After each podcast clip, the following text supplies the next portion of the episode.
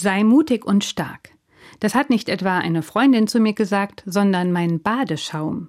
Es stand auf seiner Verpackung. Sei mutig und stark. Die Journalistin Juliane Marie Schreiber hat in ihrem Buch Ich möchte lieber nicht darauf aufmerksam gemacht, wie sehr wir von solchen Aufforderungen umgeben sind.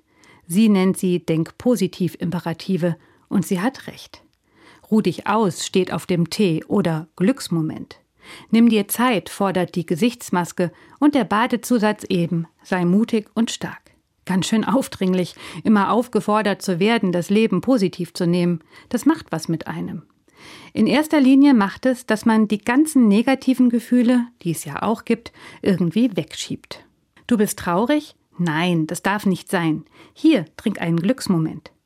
Du fühlst dich ausgelaugt und schwach? Warte, ab in die Badewanne, das hilft bestimmt. Dabei hilft es natürlich nicht. Wie denn auch? Negative Gefühle gehören zum Leben dazu. Schon vor über 2000 Jahren hat ein weiser Mensch in der Bibel geschrieben, Lachen hat seine Zeit, und Weinen hat seine Zeit. Und so ist es auch mit Zorn und Angst, Müdigkeit und Trauer. Jeder Mensch ist mal traurig oder müde, und jeder fühlt sich mal schwach und mutlos.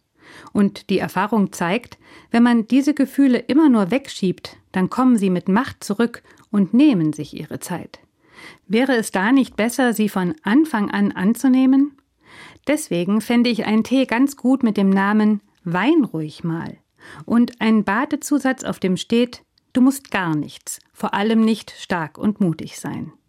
Noch schöner fände ich es allerdings, wenn das mal eine Freundin zu mir sagt.